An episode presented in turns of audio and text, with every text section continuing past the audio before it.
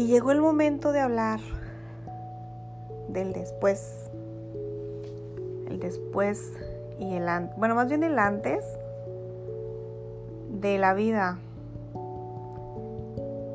de un estudiante de dentista. Y después la vida y los retos de un dentista. Y te voy a platicar muy a nivel personal y esto eh, no sé con cuántos colegas pueda coincidir, ya que creo que todos hacemos una historia distinta de acuerdo a, a cómo lo vivimos y cómo lo percibimos.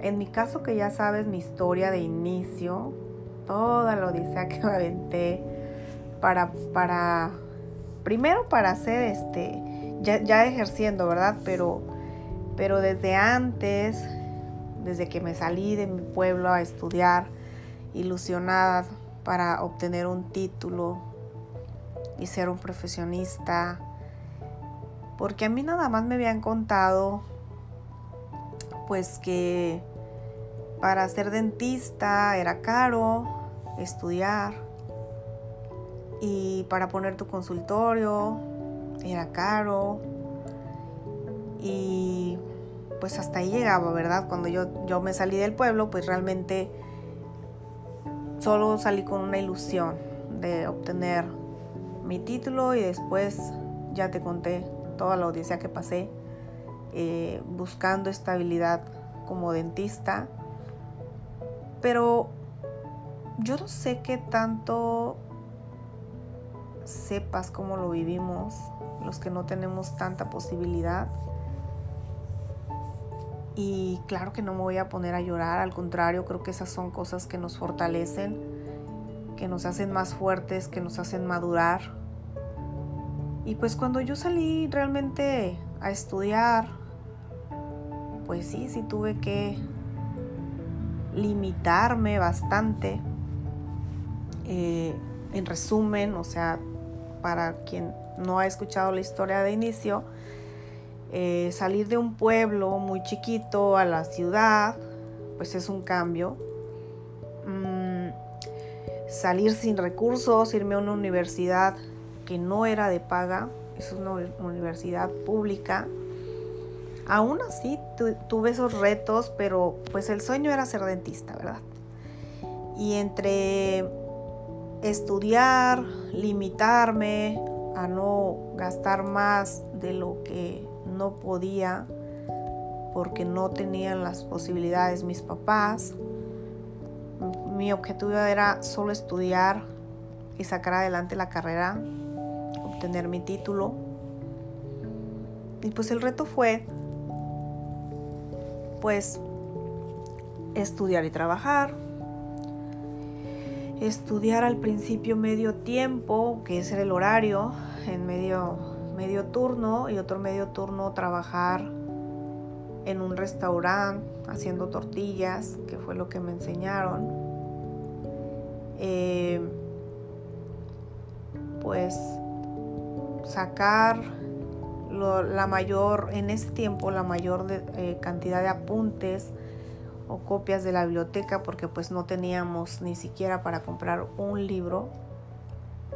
Pero sin embargo creo que fue ahí donde lo valoramos, donde no se nos da o donde no podemos, aunque queramos, estirar la mano y que nos den el libro y que mami quiero, quiero este libro y cómpramelo ya, ah, sí, mijita, como quieras.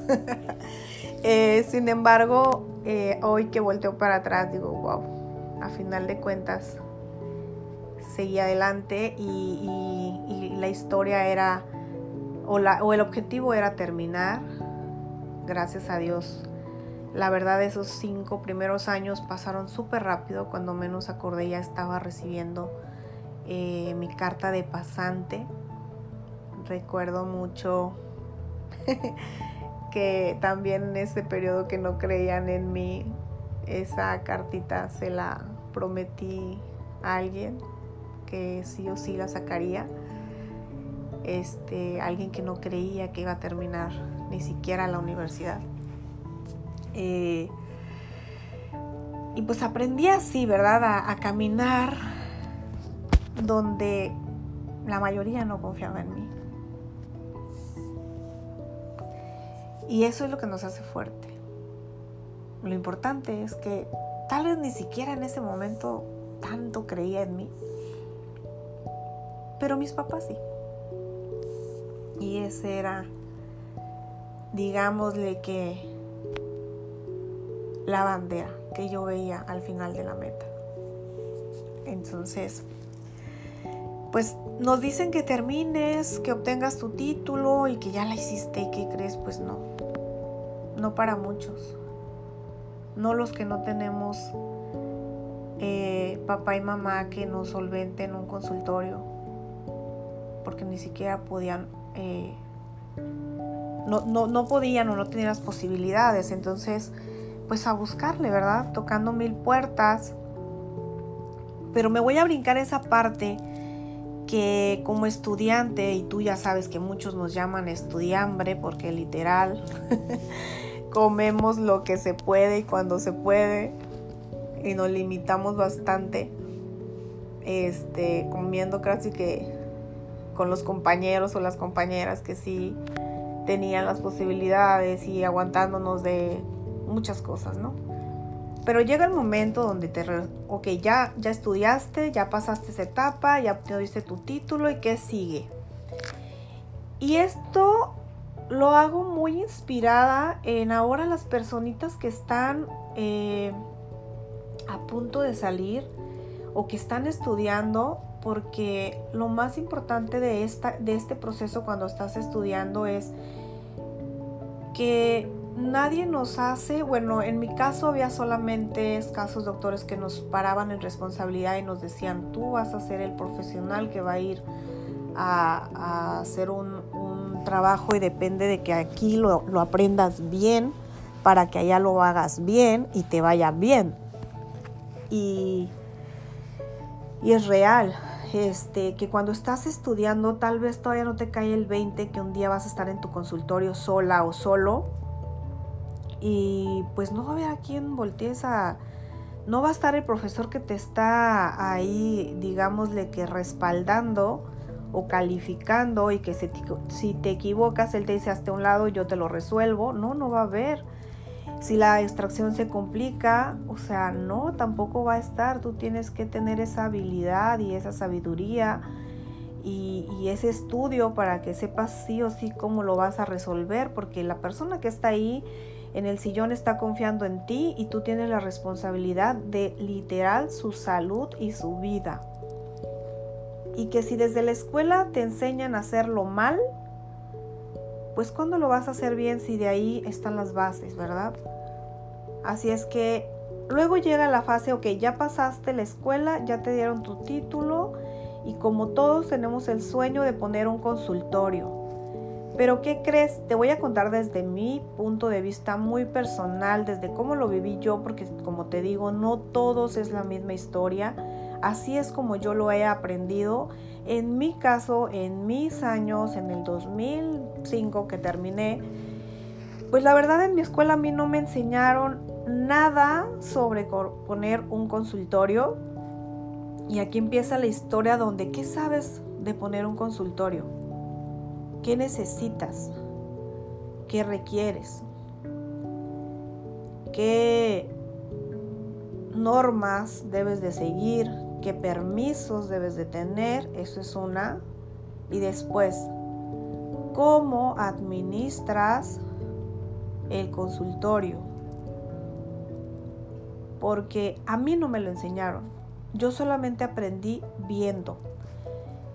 Y como te decía, un día tuve el sueño de poner un, mi, consultorio, pero yo sí me prometí que pues no lo iba a poner hasta que tuviera mi, mi especialidad. Yo quería sentirme bien segura de poner mi consultorio porque sabía la responsabilidad que iba a tener.